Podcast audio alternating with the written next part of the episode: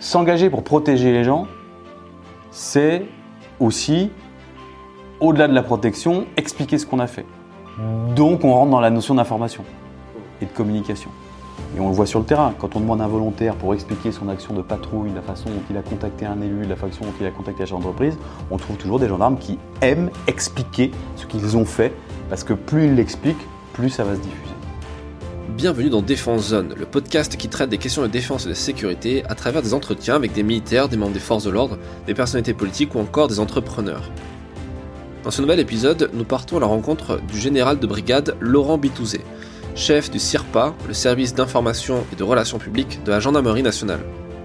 Avec lui, nous allons parler des différentes missions de l'une des plus anciennes institutions françaises, héritière de la maréchaussée.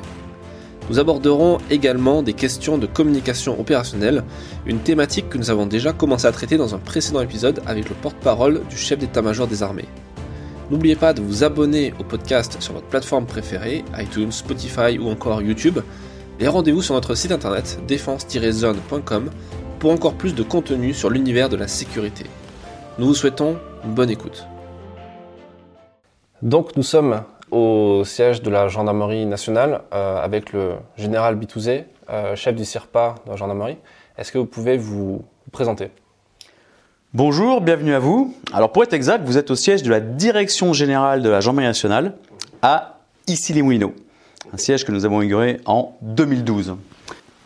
Je suis donc le général de division Laurent Bitouzé et je commande le service d'information et de relations publiques des armées-gendarmerie depuis euh, deux ans et demi.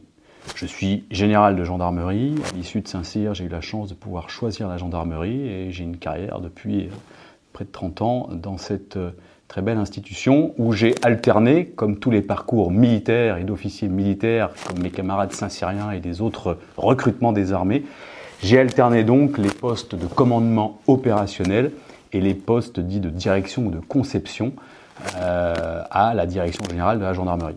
J'ai commandé en gendarmerie mobile, j'ai commandé en gendarmerie départementale, une compagnie, puis un département, ce qu'on appelle un groupement, le département du Var en l'occurrence, alors que j'avais commandé ma compagnie dans les Alpes. Euh, j'ai occupé des postes de direction euh, dans la conception, en particulier dans les ressources humaines, et à la frontière du budget et des ressources humaines, puisque j'ai eu la chance de pouvoir mettre en œuvre la LOLF, loi d'orientation pour la loi de finances, en 2006-2007 euh, pour la gendarmerie nationale.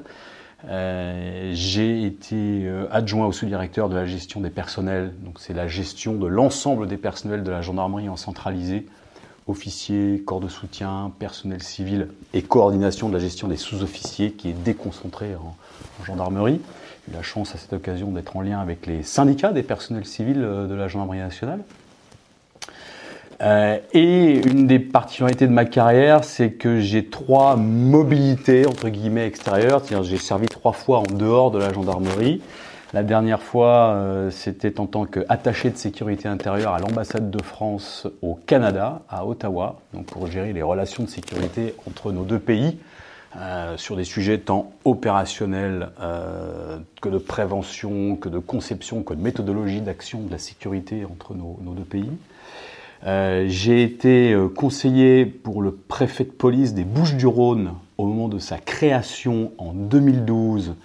Euh, c'était une réorganisation de l'État dans le département où a été créée une préfecture de police sur le département distincte de la préfecture traditionnelle, qui est la préfecture zonale départementale à, Marseille. Donc c'était tout l'enjeu de la sécurité dans les Bouches-du-Rhône et à Marseille, excessivement intéressant euh, auprès de mes camarades de la police nationale euh, dans l'ensemble du département et auprès de ce préfet nouvellement créé.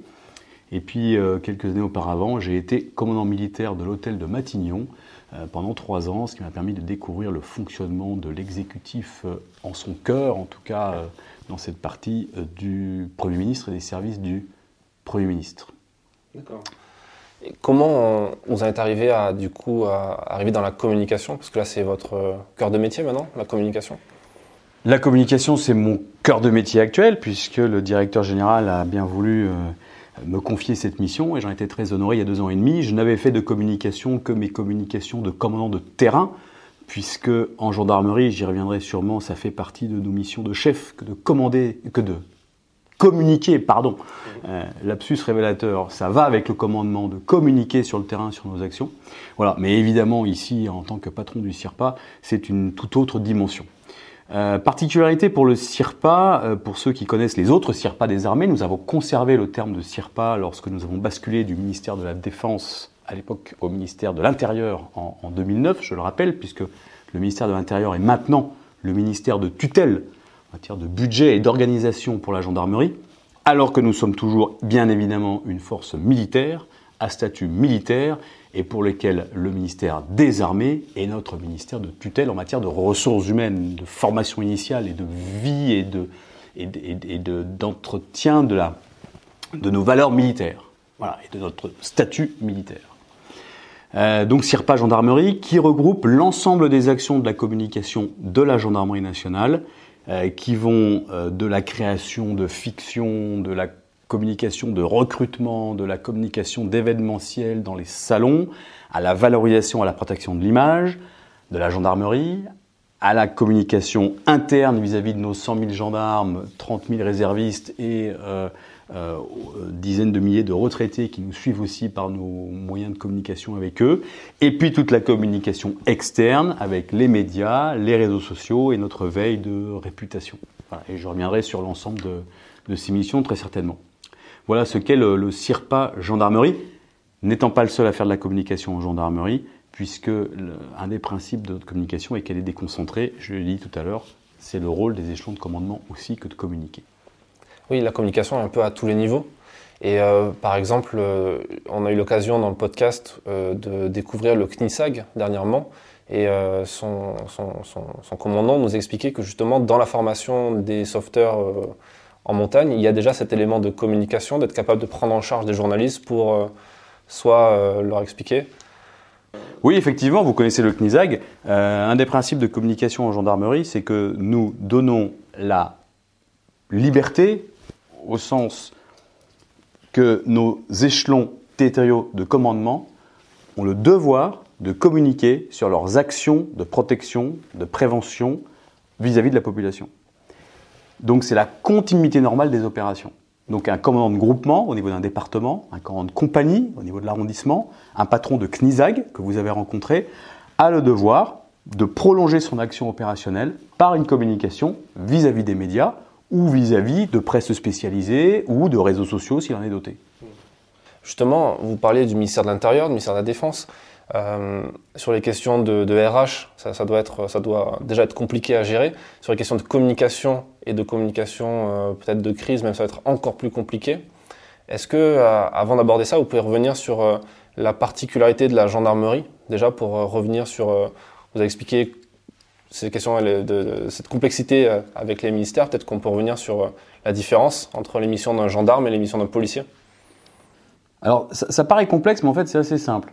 Il faut juste faire un retour sur l'histoire. Euh, tous les pays du monde ont leur histoire et ont construit euh, leur, euh, organisation administrative et étatique, et donc euh, policière, puisque la police dans tous les États du monde est une affaire régalienne qui dépend de l'État, euh, même si elle est organisée différemment.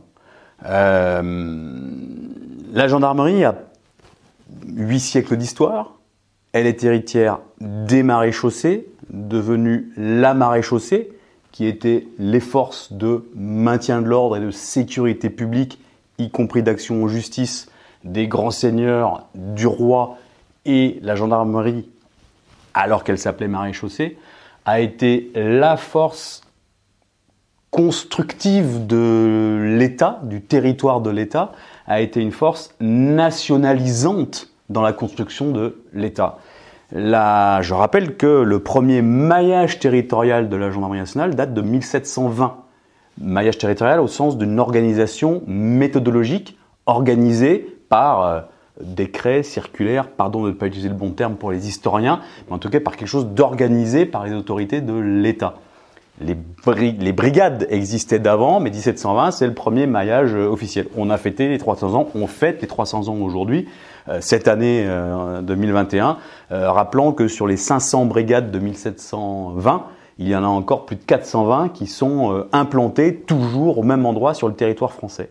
C'est vous dire la dimension nationalisante et constructive du territoire français autour de sa force de sécurité qu'est la gendarmerie nationale. Elle a été basculée en nom en gendarmerie nationale sous la Révolution. Euh, et puis perdure euh, sous tous les régimes, euh, dont Napoléon qui a beaucoup employé la gendarmerie, et puis tous les autres régimes bien évidemment, 3e, 4e, 5e République aujourd'hui. Il n'y a aucun pays au monde qui n'a qu'une seule force de police. Tous les pays, démocratiques en tout cas, ont un système régalien d'exercice de l'ordre avec plusieurs forces. C'est une garantie de, de, de, cet exercice de l'ordre. Nous sommes les seuls qui avons euh, le pouvoir de priver euh, de liberté individuelle ou collective quelqu'un dans la population. C'est une prérogative euh, légale qui appartient aux forces de l'ordre. Donc pour l'exercer, il vaut mieux pouvoir l'exercer avec un équilibre de force plutôt qu'avec une monoforce. Donc aucun pays au monde n'est doté que d'une seule force, voire même beaucoup de pays sont dotés de beaucoup plus de deux forces. Et il y a deux grands modèles dans le monde d'organisation des forces de police. Il y a un modèle latin, dont la France est un exemple, mais l'Italie, euh, l'Espagne aussi, et bien d'autres, dans lesquels vous avez des forces nationales, la gendarmerie nationale, la police nationale, qui ont les mêmes compétences sur les territoires différents. Mêmes compétences, ça veut dire euh, la prévention, la sécurité publique, et puis l'action répressive, l'action de contrôle, l'action de police judiciaire, l'action de renseignement, et puis l'action de lutte antiterroriste par exemple. Même compétence sur les territoires différents. Le modèle, l'autre modèle mondial, c'est le modèle dit anglo-saxon, qui est un modèle plus horizontal, avec une superposition de forces avec des compétences différentes, mais sur un même territoire. C'est traditionnellement la force municipale, au-dessus la force provinciale et au-dessus la force fédérale. C'est l'image euh, d'Épinal que vous voyez dans les films américains, avec le shérif en tenue qui est le shérif de la municipalité, qui sur un événement se fait pousser par le marshal de l'État, qui sur le même événement, donc compétences différentes sur le même territoire, se fait pousser par le FBI fédéral. Voilà. Donc y a, vous retrouvez cet équilibre de force qui exerce la coercition privative de liberté, puisqu'on est là pour agir dans la protection des populations, euh, c'est juste deux modèles euh, mondiaux un peu différents. Ça me paraissait important de, vous rappeler ce, schéma. Et donc en France, le schéma de force nationale a une autre particularité, c'est qu'une des deux forces est militaire. Issue de son histoire, l'histoire militaire, comme je l'ai rappelé tout à l'heure, maréchaussée, euh, au pluriel puis au singulier, gendarmerie nationale. Euh, en Italie, euh, vous, aviez, vous avez la Polizia, les Carabinieri et puis la Guerre des Finances. Vous avez trois forces comme ça que vous retrouvez au centre de Naples, de Rome et dans tous les territoires avec, avec ces, ces, mêmes compétences sur les territoires différents. Qu'est-ce que ça change, excusez-moi, je vous coupe, sur le fait que justement il y a une de ces composantes qui est militaire Est-ce que Qu'est-ce que ça change Dans l'exercice quotidien de l'action de sécurité, ça ne change rien. Nous avons les mêmes missions de protection des populations, chacun dans notre territoire. Et je dirais que c'est un, territoire qui est réparti en temps de, paix, si je veux parler en, termes militaires, c'est-à-dire dans il faut bien implanter physiquement les gens quelque part pour qu'ils aient une base de départ pour leur patrouille, pour le contact à la population, pour la surveillance générale. Dès qu'on monte en intensité, de crise, ce qui peut arriver tous les jours, ou en compétence, les territoires euh, euh, se mélangent, j'allais dire. En police judiciaire, nous allons chercher les délinquants là où ils sont, et nos camarades de la police vont les chercher là où ils sont aussi. En renseignement, euh, vous pouvez recueillir du renseignement à, l'occasion de telle ou telle mission, alors vous n'êtes pas forcément sur votre zone. Il y a donc, en fait, le, fond de notre action, c'est le contact au territoire. C'est la proximité avec notre territoire.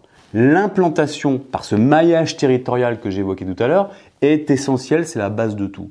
Et la gendarmerie travaille sur, avec un, un, écosystème, si on peut dire, ou un système d'armes, pour être euh, dans le monde militaire aussi, basé sur ce maillage territorial, un statut militaire, qui engage une gestion des ressources humaines particulières, qui, engage qui, implique donc un engagement en termes d'horaire de travail, d'astreinte, etc., lié au monde militaire, et qui, facilite l'action dans l'étendue du territoire, puisque plus vous êtes étendu, moins vous pouvez compter sur le camarade d'à côté, plus vous devez être polyvalent, et on est complètement dans le système militaire, si vous voulez. Euh, et troisièmement, euh, de ce système d'armes, donc maillage, ça c'est militaire, le logement. On loge les gendarmes au plus profond du territoire, et là où ils travaillent, pour être, pour être, sûr qu'ils produisent de la sécurité là où ils habitent, et qu'ils habitent là où ils produisent de la sécurité.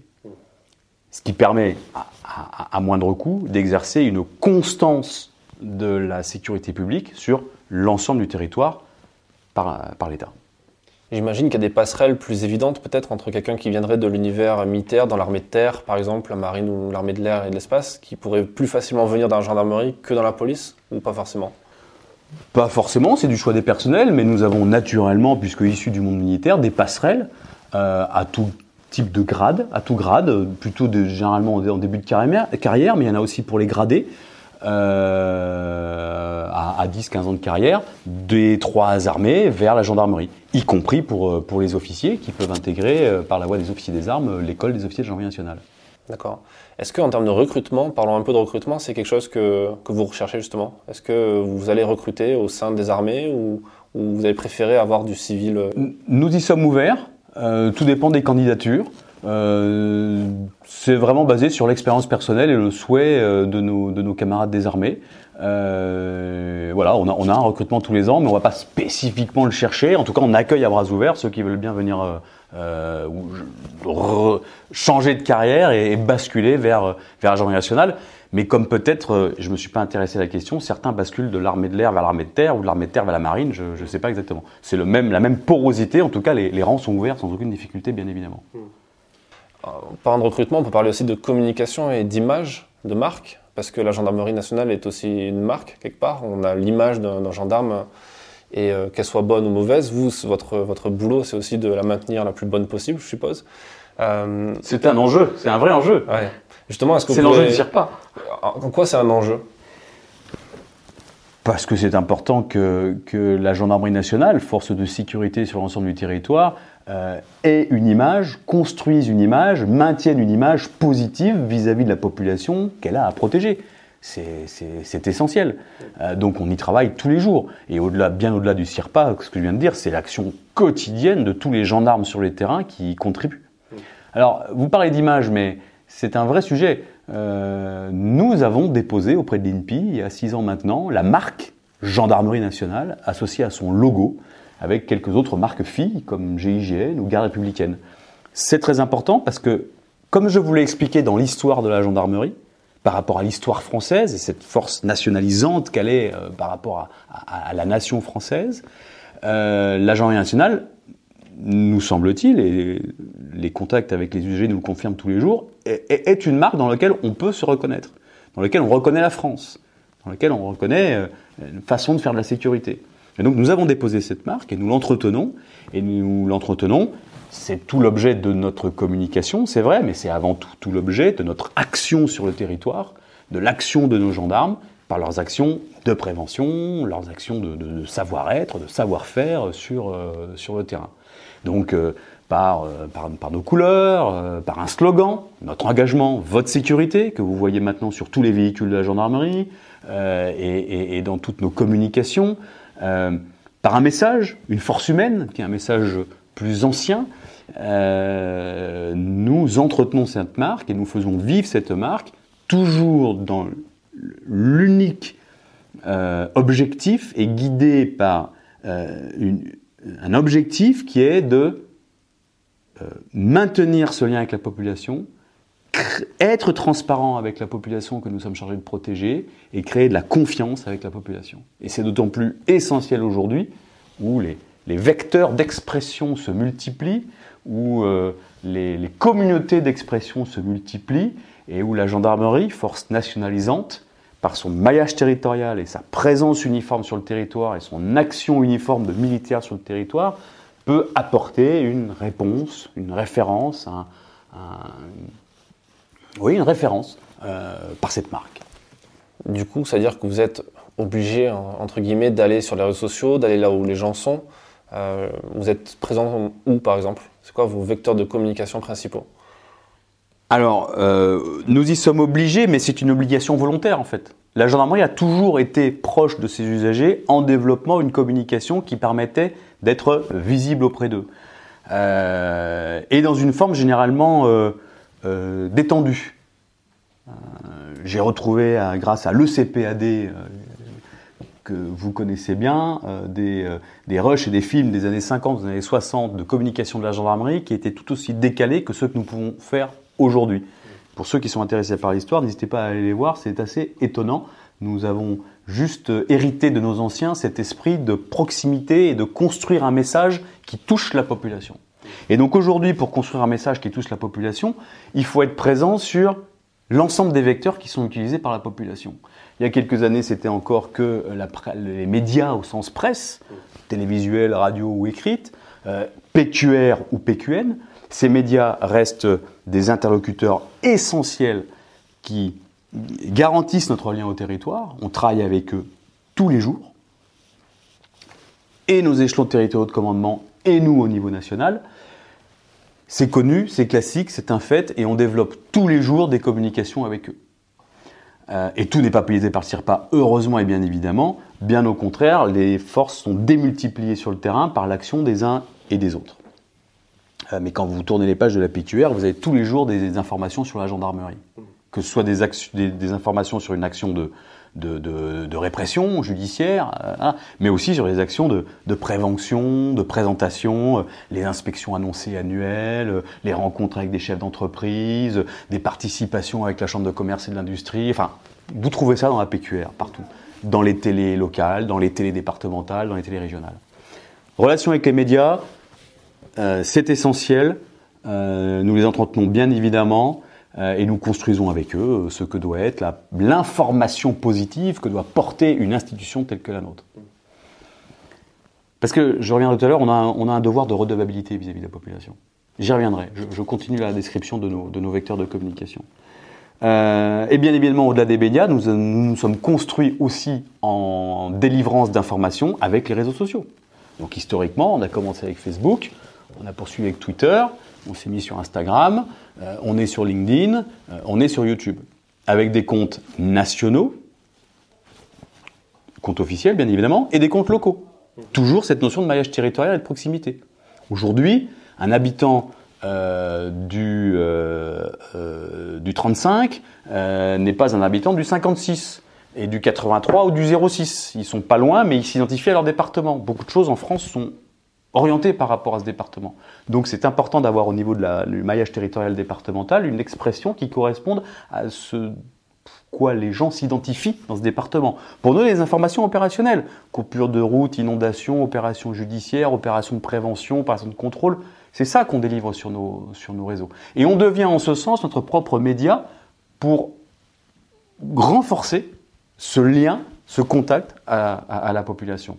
Facebook, on a un compte national qui compte plus de 840 000 maintenant euh, likers ou followers, et on a près de 150 pages, euh, une par département et une par euh, gendarmerie spécialisée, qui regroupent, si on additionne tout, près de 3 millions de, suiveurs sur, sur Facebook.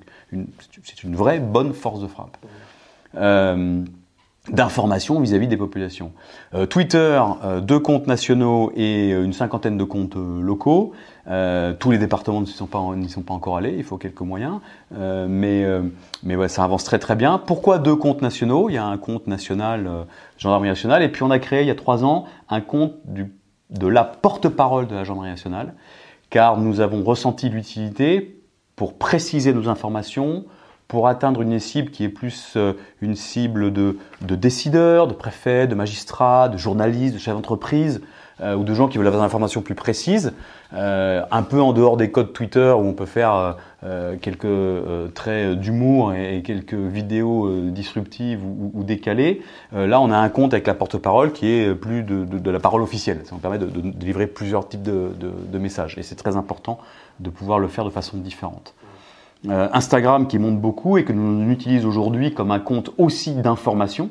On touche des tranches d'âge différentes avec ces comptes. et, et aujourd'hui, les 15-25 ans sont sur Instagram et c'est à eux qu'il faut donner l'information. Et on l'utilise plus seulement pour une expression esthétique qui va très bien au monde militaire qui est le nôtre. Euh, de l'uniforme, euh, du comportement, euh, de, l'expression, aussi des territoires. Nos patrouilles au lever de soleil, au coucher de soleil, où on a des, paysages fantastiques dans lesquels nous, intervenons. Ça fait des, beaux supports pour, pour Instagram. Pour autant, on utilise Instagram à titre d'information aussi, pour délivrer une information utile.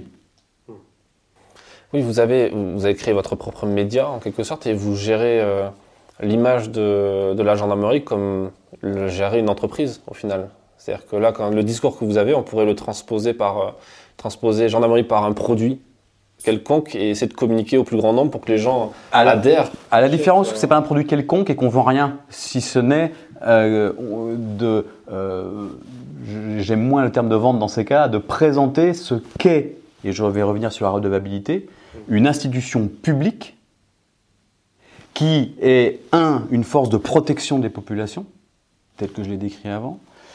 Euh, une force qui doit rendre compte de son action. On est une force publique, un service public, et au-delà, on, délivre un service au public, au-delà d'être un service public. Et ça, on a un devoir de redevabilité vis-à-vis de la population pour expliquer comment ça marche, ce que l'on a fait, euh, qu'est-ce qui se passe quand il y a telle ou telle problématique de sécurité et comment nous agissons en amont, pendant, après euh, les problématiques, comment on donne des conseils pour éviter de tomber dans une problématique de sécurité, comment on donne des conseils pour aider les gens. Euh, que nous, notre contact quotidien, c'est malheureusement trop souvent la, difficulté. On ne rentre pas dans une gendarmerie si tout va bien et qu'on n'a pas de problème. Donc on ne rencontre que soit la misère, soit le problème. Donc il faut être en mesure de répondre à, ce problème. Il faut être en mesure de l'éviter. On peut donner des conseils de prévention pour, l'éviter. Et puis on doit être en mesure d'apporter une réponse directe, adaptée, qui correspond à ce problème-là. Et donc ça, oui, on développe sur un maximum de vecteurs une information sous forme de différents médias euh, et, qui permet de créer ce lien avec la population que l'on protège. Euh, j'ai pas fini la description des, des réseaux sociaux. Euh, le compte LinkedIn, qui est un compte plus, comme chacun le sait, sur des comptes plus professionnels, mais qui délivre une information euh, sur, sur ce que fait la gendarmerie. Euh, bon, YouTube, on a une chaîne YouTube avec différents produits qui permettent de, de décrire les experts, la gendarmerie mobile, la vie de la gendarmerie au quotidien. Hein. Et j'aimerais citer un, un vecteur que, qui n'est pas défini comme un réseau social, mais qui est un vecteur numérique.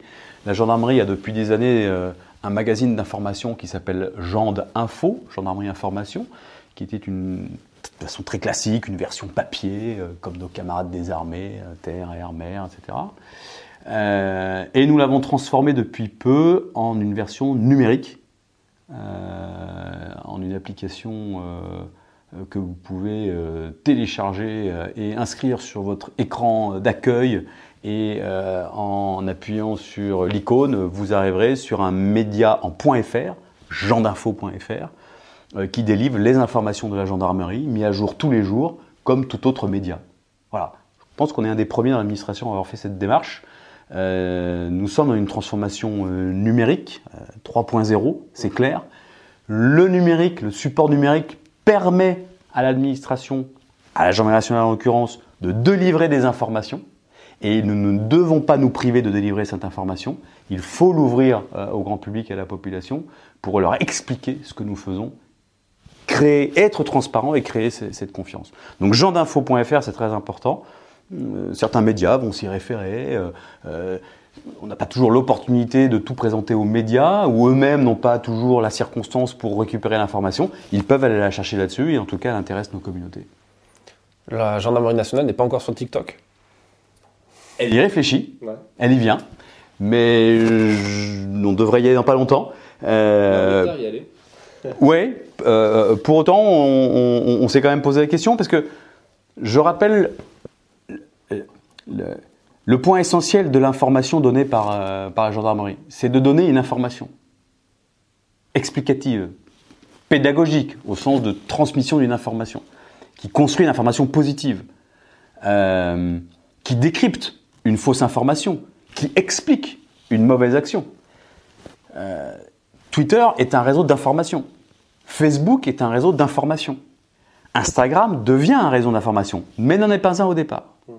TikTok n'est pas un réseau d'information au départ. C'est un réseau de partage de vidéos ludiques et parodiques. Il peut se transformer en réseau d'information.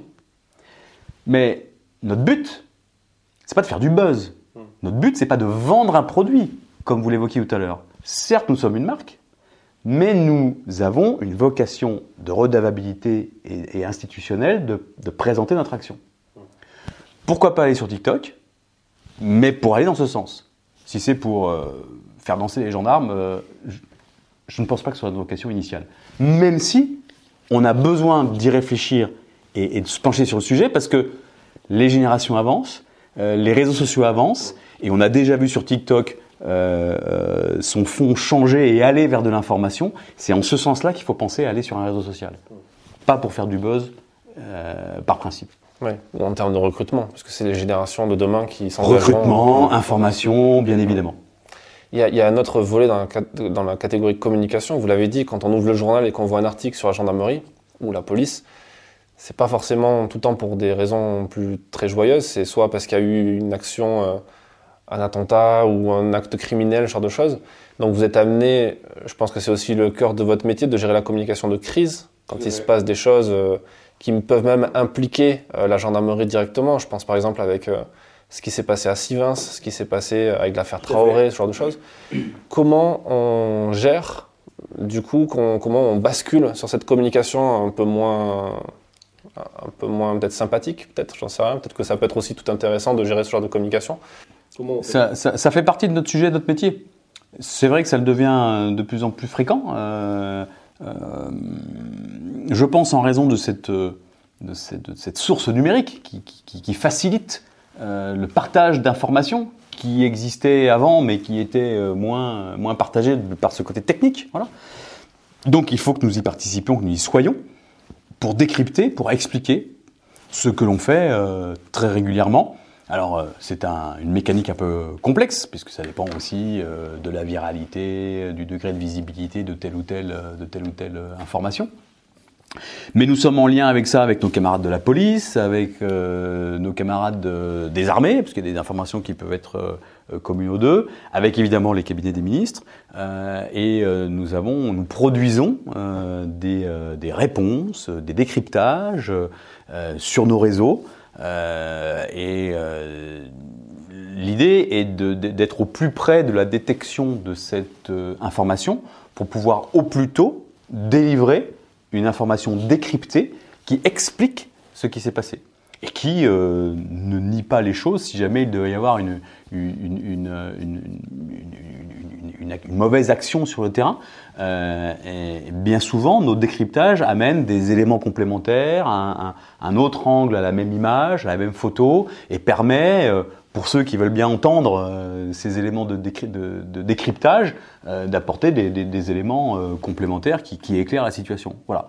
Et si jamais les situations dérapent, il y a évidemment, bien évidemment la justice, la saisine, qui permettra de délivrer par une enquête l'information sur la situation. La difficulté, c'est qu'on n'est pas en même temps. Le temps médiatique n'est pas le temps judiciaire, et je dirais même le temps des réseaux sociaux et de l'immédiateté n'est même pas le temps médiatique. Bien souvent, on décrypte des affaires et on les traite via les réseaux sociaux, euh, et, si possible via les points FR de tel ou tel média, euh, bien avant les 24 heures et l'apparition du journal le lendemain. Euh, et donc, il peut arriver que sur une même situation, nous ayons vraiment plusieurs temps qui se complètent. Un temps de, détection et de réaction de décryptage immédiat dans un, dans un, un quantum d'heures, euh, un temps de réponse médiatique dans un quantum de, de 24-48 heures, et puis évidemment le temps judiciaire qui va derrière et qui lui peut durer plusieurs semaines. Hmm. Il y a même deux temporalités différentes aussi sur la communication que vous allez faire tous les jours pour pour euh, gagner le cœur des, des, des, citoyens aussi et montrer que vous êtes une, une, institution importante et qui est là à leur service.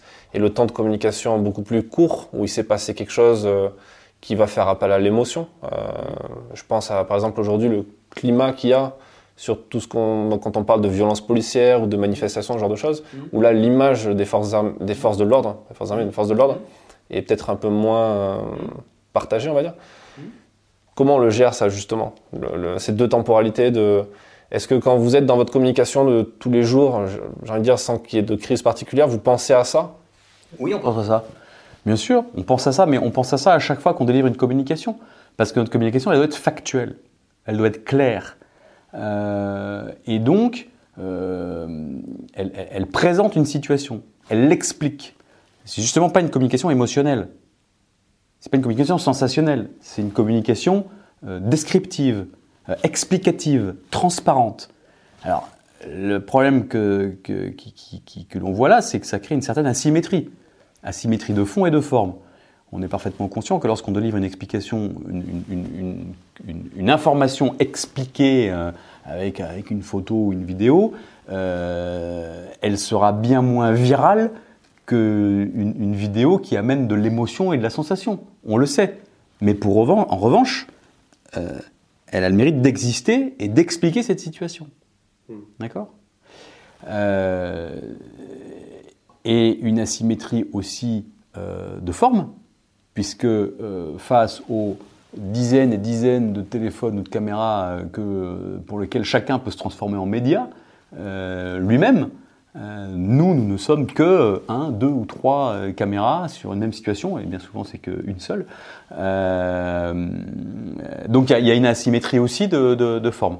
Mais il faut accepter cette asymétrie parce que le message que nous délivrons, nous, qui peut être quantitativement moindre, et même s'il est moins relayé, c'est un message dont on sait par les, par les études de statistiques, par les audits faits par les différents cabinets spécialisés de conseils de communication, qui sont que les messages que nous livrons sont des messages auxquels les gens croient, qui créent de la confiance.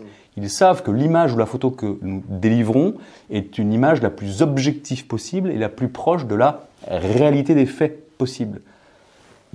Ce qui n'empêche pas que d'autres images ou d'autres interprétations soient données et qui, elles, deviennent virales parce qu'elles sont émotionnelles. Mais la nôtre, elle, on sait qu'elle est crue. Voilà. Et donc c'est essentiel de conserver ce message euh, de, de, de, vérité, j'allais dire, de vérité objective, factuelle, qui, qui, crée cette confiance. Qu'est-ce que vous pensez justement de, tout le débat qu'il y a en ce moment euh, et qui même crée les événements qu'on vit aujourd'hui euh, Je pense à la loi sécurité ou le fait que il y a euh, cette euh, proposition de loi euh, qui, qui proposerait de plus pouvoir faire d'image des forces de l'ordre lors de leur travail. Alors, je, je, sais que c'est quelque chose qui, est un peu touchy, mais juste sur cette question de, aujourd'hui dans les manifestations, tout le monde devient devient communicant, on va dire. certains tous médias, on appelle ça nous. Nous on dit tous médias. Tout le monde devient un média tout le monde devient média. Certains vont dire à tort qu'ils sont journalistes, c'est ça aussi la problématique. Euh, en tant que journaliste, moi je le, je, le conçois comme ça. mais... Je, comprends votre question. Euh, euh, par la loi, quand le gendarme ou le policier est sur le terrain, il ne s'appartient plus. Il représente l'État dans son uniforme. Il ne peut pas s'opposer à être filmé ou être pris en photo. C'est un fait. Nos gendarmes le savent.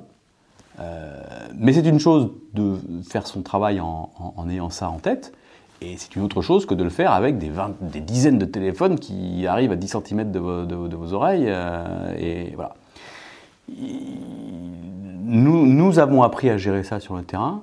Euh, le seul obstacle que nous mettons à ça, c'est les, conditions de sécurité d'intervention des, uns et des autres, parce que toutes nos opérations, quand même, nécessitent quelques, quelques précautions. Voilà.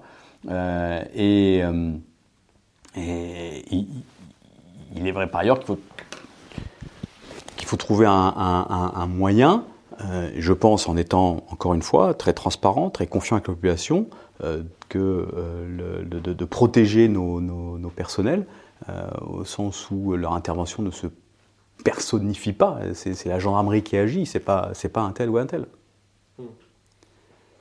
Qu'est-ce que vous pensez de, l'argument qu'auraient euh, des personnes qui écoutent cet échange ou qui, euh, sont fait de ça, qui pourraient se dire euh, que l'erreur est humaine et qu'il peut y avoir aussi des débordements au sein des forces de l'ordre et que justement le fait qu'il y ait des observateurs indépendants ou du moins extérieurs qui pourraient fournir des images qui iraient à l'encontre de l'image que justement vous mettez en avant mais, Bien sûr qu'on en accueille. Nous, on, embarque avec nous dans toutes nos opérations des journalistes très très très régulièrement. Hmm. Dans les opérations du quotidien, dans les opérations de maintien de l'ordre. Il n'y a aucune difficulté avec ça. Euh, et si jamais à un moment ou à un autre il y a une erreur de fait, une faute de commise, euh, on saisit la justice, il y a une, une, enquête de fait, et, l'IGPN d'un côté ou l'IGGN de l'autre est saisi, enfin c'est sous l'autorité du procureur de la République, il n'y a, aucune difficulté avec ça. Et donc euh, nous avons appris à, gérer ces, multiples médias autour de nous. Euh, nos personnels en maintien de l'ordre, par exemple, en manifestation, ont appris à, les gérer. et, donc, des observateurs, très bien, aucun problème, on, en embarque tous les jours. Je pensais plus à, je pensais plus au, à, quand vous dites tous médias, à ces, euh, mm. ces, journalistes avec de gros guillemets, ou du moins ces automédias, ces militants qui filment, qui créent cette euh, matière première, qui n'est pas une information mise en forme justement, mais plus une matière première, qui est parfois utilisée par les médias qui ont une, plus de crédibilité. Euh, c'est plus à ça que je pensais en fait, sur ce, parce que c'est un peu le débat de fond qu'il y a au final, mais qui est vachement intéressant, je pense même pour vous communicants aussi, parce oui, que c'est on, est, on, est, on, est, on, est, très souvent conviés, invités, euh, parfois pas, mais malheureusement, mais à, expliquer et à décrypter des images. La problématique, c'est que c'est très difficile de répondre à cette image émotionnelle euh, dans les minutes qui viennent, parce que dans, dans, dans, les minutes, parce qu'il faut euh, expliquer le contexte de, ce qui s'est passé dans les minutes avant, dans les heures avant, euh, voilà. Donc il faut aussi accepter, nous c'est ce qu'on explique dans nos décryptages, que que, que voilà, l'image apparaît comme ça et que si jamais il y a vraiment une apparence de, de, de, faute, ou bah, l'enquête dira vraiment ce qu'il en est. Euh, rendez-vous dans quelques jours, dans quelques heures, dans quelques jours, dans quelques semaines pour le résultat de l'enquête. Il faut juste ne pas s'arrêter à cette émotion immédiate. Quoi. C'est une vraie problématique, je dirais, de pas que de sécurité, sociétale. Pour, pour, pour l'ensemble de nos, de, nos, de, de, nos pans de vie sociale euh, aujourd'hui. Voilà, c'est un problème, c'est une problématique, parce que le numérique, euh, il est là, il nous sert tous les jours et heureusement, et ça, nous aide. Euh, c'est un, pan du numérique qu'il faut savoir apprendre à gérer, que ce soit dans l'éducation nationale, comme dans la sécurité, comme dans les armées, comme dans, tout pan de notre société. Pour parler d'émotion du moment, c'est évident que les médias, le, le fond de commerce d'un média, pour qu'il puisse exister, c'est qu'il soit capable d'utiliser cette émotion, ce, ce qu'on va appeler un peu à défaut le sensationnel, c'est-à-dire aller euh, jouer un peu sur les biais cognitifs des spectateurs. Euh, comment vous, vous l'appréhendez et comment vous le gérez justement ça? Être capable de, de, de, pas de contrer ou du moins de, faire avec? Bah Déjà, nous, on explique beaucoup de choses aux médias. On embarque les médias avec nous très souvent. On les emmène au centre de formation des gendarmes mobiles euh, au Centre national d'entraînement euh, des forces de la gendarmerie à Saint-Astier, par exemple, pour leur expliquer comment fonctionne une opération, pour leur expliquer comment se mène une manifestation. Et donc, on, on, leur, on fait des voyages de, de, de presse euh, euh, très régulièrement au pôle judiciaire de la gendarmerie nationale, euh, auprès de nous, pour expliquer comment fonctionnent les choses. De ce fait, les commentateurs, les, les, les, journalistes qui sont amenés à commenter les images ont des clés d'explication, ont des clés de compréhension qui leur permettent d'eux-mêmes, et c'est normal, c'est la transparence dont je vous parlais, euh, qui leur permet d'expliquer de, les images.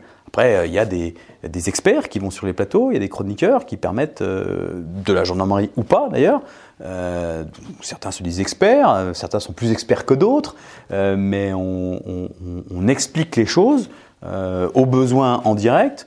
Euh, voilà, il faut ouvrir les portes, expliquer les choses, faire de la pédagogie au sens de la transmission de compétences pour que les gens sachent et puissent bah, éclairer leur appréciation par eux-mêmes en fait.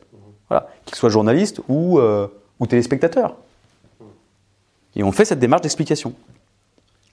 Comment vous faites pour vous former, euh, vous peut-être à titre personnel, pour euh, être dans une logique de progression à ce niveau-là, sur la communication? Parce que je suppose qu'il n'y a pas forcément d'école de communication à destination de la gendarmerie. Comment ça se passe concrètement? Vous avez des média training avec des, professionnels ou on entretient. Alors, il y, a deux choses dans votre question. D'une part, on entretient un réseau d'experts qui sont en mesure de prendre la parole dans les médias c'est le, le maillage territorial numérique que je vous ai exposé tout à l'heure, être nombreux en parole institutionnelle, c'est des euh, experts de police judiciaire, cyber, maintien de l'ordre, prévention qui sont en mesure de parler et d'expliciter. On incarne la parole. C'est un gendarme qui va expliquer sa mission de prévention ou d'action. Euh, ça, ça permet de, clarifier les choses vis-à-vis du lecteur ou du téléspectateur. Euh, on a évidemment la porte-parole de la gendarmerie, qui ne peut pas prendre la parole sur tout, donc qui est aidé par ces, par ces réseaux-là, que on forme, on alimente, euh, etc. C'est un premier point. Et puis après, il y a une notion plus stratégique dans votre question, c'est comment on s'adapte à ces formes de communication. Ben, on est en réseau, moi, je parle tous les jours à mon camarade de la police, à mon camarade euh, du ministère de l'Intérieur, aux pompiers, euh, à mes camarades des armées, peut-être pas tous les jours, mais toutes les semaines. Euh, j'échange avec un réseau de directeurs de communication, du privé, du public. donc, on, apprend ensemble. Et aujourd'hui, bien moins limpe, qui pourrait dire quel sera le réseau social qui va pointer son nez en 2021 ou 2022 euh, TikTok a, moins de deux ans, donc euh, voilà. Donc on, on apprend aussi en marchant et surtout en s'ouvrant sur les autres. En s'ouvrant sur les autres du monde de la communication et puis en s'ouvrant sur la population. Parce qu'on a beaucoup d'interactions avec la population. Dans nos réseaux, les commentaires, les réponses, les demandes. On a créé la brigade numérique il y a trois ans. Qu'est-ce que c'est que la brigade numérique? C'est une brigade territoriale, pardon, lapsus. C'est une brigade de gendarmerie qui justement n'est pas territoriale implantée quelque part, elle est numérique, elle est sur la toile. Mais c'est une vraie brigade de gendarmerie. N'importe qui peut la saisir par son Facebook, son Twitter, son chat, son MSN, le site internet, et depuis son canapé, discuter avec un gendarme comme si vous alliez la rencontrer dans votre brigade euh, territoriale locale. Bon, bah ça, ça nous donne des, interactions avec la population dans un monde numérique qui fait qu'on s'adapte à, à ce que recherchent les gens et à la façon dont la société évolue. C'est essentiel. Il faut faire cette adaptation. La brigade numérique a trois ans maintenant, donc ça fait euh, trois ans, ça, paraît un monde dans les réseaux sociaux. La brigade numérique est née alors que TikTok n'existait pas. Voilà. C'est, voilà, je pense que ça répond à votre question, mais c'est ça. On, est dans un move constant dans lequel on s'adapte aux formes euh, d'évolution, de, de, de, transmission d'informations de, la société d'aujourd'hui. C'est très intéressant. Le conseil que vous donnez est très intéressant puisqu'on s'adresse aussi à des gens qui ne sont pas forcément dans le milieu que militaire. Et je pense qu'il y a des chefs d'entreprise qui, qui, justement euh, sont dans cette même logique et cette, cette même demande de savoir comment s'adapter, comment s'entourer, comment faire progresser leur, cette veille là aussi. Alors on, on, on, allie un réseau territorial que je vous évoquais dans tous les départements, par exemple dans ce qu'on appelle des référents sûreté. Les référents sûreté, c'est des gendarmes qui sont formés pour aller conseiller des entreprises ou des administrations sur la façon de se protéger. Non seulement euh, protéger physiquement, euh, vidéosurveillance, euh, fermer les portes, si ça, les fenêtres, des conseils basiques, mais aussi en matière de cybersécurité. On a des cyber-enquêteurs qui expliquent comment euh, se protéger des hackers, etc. Alors là, il y a un service physique, mais ce service physique, on le propose aussi via la brigade numérique, on le propose via des, via des, contacts avec les chambres de commerce, avec... Euh, ça, cette adaptation, elle est, à, toutes ces populations, elle est, elle, est essentielle. Et, c'est ça qui nous permet de, maintenir ce lien, ce contact à la population, y compris sur des parties de population, parce que tout ce qui intéresse le chef d'entreprise n'intéresse pas forcément euh, euh, l'agriculteur et, vice-versa, et on a des, actions précises d'information vis-à-vis des uns, et des autres. Par ces réseaux territoriaux de gendarmes formés et par nos réseaux numériques. En parlant de communication et de visibilité de, la marque, donc vous, vous, avez déposé, comme vous l'avez expliqué, euh, j'ai vu que vous aviez aussi monté une boutique en ligne. Est-ce que vous pouvez nous en parler? Exactement. On a déposé la marque, comme je vous l'ai dit, il y a, plusieurs années, 5-6 ans maintenant, et des, et des marques filles. Et nous voulions développer une politique euh, d'objets à destination du grand public. Euh, pour ça, nous avons ouvert un marché public pour lequel plusieurs entreprises ont répondu. Euh, l'une a été choisie euh, dans ce marché public. Et depuis euh, juillet dernier, nous avons ouvert avec elle la boutique en ligne de la Gendarmerie nationale. Boutique officielle, dans laquelle vous trouvez des, produits qui représentent la marque gendarmerie, dans laquelle le grand public peut s'identifier. c'est à leur disposition et par ces identifications, eh véhiculer, transmettre la marque au travers de, de, ces produits. Donc il y en a pour les enfants, il y a des produits du terroir, euh, il y a des produits textiles, euh, de sport, c'est des produits pratiques, euh, des produits de sécurité pour certains, des produits d'identification à la marque gendarmerie. voilà, et c'est une, très belle avancée pour, pour le développement d'une marque. L'Elysée l'avait fait il y a deux ans, nous, nous on l'a fait cette année. voilà, et c'est une très belle expérience pour, pour l'image de la gendarmerie. Les bénéfices, le chiffre d'affaires, l'argent qui est généré par cette boutique, il va où? C'est pas l'argent et le bénéfice qui nous intéressent. Hein. Euh, euh, le business model, il est chez l'entreprise. Euh, nous, on touche quelques royalties effectivement, et l'argent, il est tracé. On l'a expliqué. Il va pour l'amélioration des conditions de vie des personnels. Voilà. Donc ça aidera, parce que pour l'instant, on n'est pas encore à la fin du premier exercice, pour pour la, vie quotidienne de, de, nos gendarmes dans leurs unités. Il y a aussi une boutique GIGN, d'ailleurs, il me semble. Alors, on, regroupe dans cette boutique euh, les quelques boutiques qui pouvaient exister euh, euh, de façon antérieure, comme à la Guerre républicaine ou au GIGN. Et donc, les deux marques GIGN et, et Guerre républicaine sont des marques qui, avec la marque Gendarmerie nationale, sont développées par la boutique en ligne. Pour terminer, je vais poser une question que je pose systématiquement à tous nos invités, qui est quel est le conseil que, que vous aimeriez donner, qu'on vous a peut-être donné, qui vous a aidé à quelqu'un qui, euh, qui a envie de, s'engager dans la gendarmerie et plus particulièrement dans un aspect plus communication alors, déjà, on ne s'engage pas dans la gendarmerie pour faire de la communication.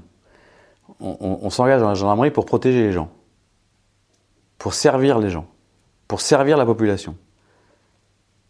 C'est une forme d'engagement personnel et d'abnégation qui, qui est essentielle. Après, dans mon esprit, peut-être pour ça qu'on m'a nommé la tête de la communication, s'engager pour protéger les gens, c'est aussi, au-delà de la protection, expliquer ce qu'on a fait. Donc on rentre dans la notion d'information et de communication.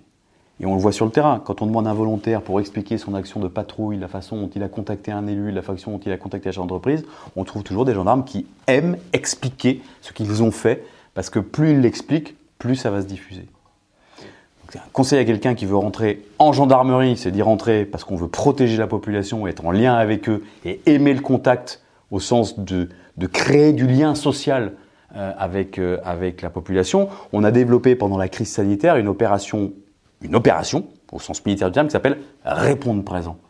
Qu'est-ce que c'est que répondre présent? C'est le fait que pendant le premier confinement, alors que tout le monde était chez soi, parce que confiné par obligation, que les gendarmes étaient sur le terrain faire le minimum de sécurité qu'il y avait à faire. Ils sont allés au-delà de leur mission de sécurité et ils ont fait un service au public en aidant les soignants, euh, les pharmacies, euh, les entreprises qui étaient en télétravail, qui n'avaient pas l'habitude, euh, les élus qui n'avaient plus de personnel avec eux parce qu'il y a confinement, d'aller distribuer des, des, cours à des enfants éloignés puisque les réseaux scolaires ne fonctionnaient plus. C'est ça, ça répondre présent. Alors ça s'est développé pendant la crise, mais en fait c'est l'ADN de la gendarmerie. C'est créer le contact, garder le contact au-delà de la mission de protection. C'est aimer les gens. Donc on s'engage en gendarmerie pour ça. Voilà. Et derrière, si on ne le dit pas, on ne remplit pas notre devoir de redevabilité. Donc c'est une prolongation naturelle de l'engagement pour la population par le gendarme. C'est une très belle conclusion. Merci pour, euh, cet échange. Ben, je vous en prie, merci à vous. Avec plaisir. Merci d'avoir écouté cet épisode jusqu'à la fin. S'il vous a plu, partagez-le autour de vous et abonnez-vous au podcast pour ne pas rater les prochains. Défense Zone, c'est aussi un magazine en ligne et en papier, disponible sur le site internet défense-zone.com. Rendez-vous en description pour plus d'informations et à très vite dans un prochain épisode.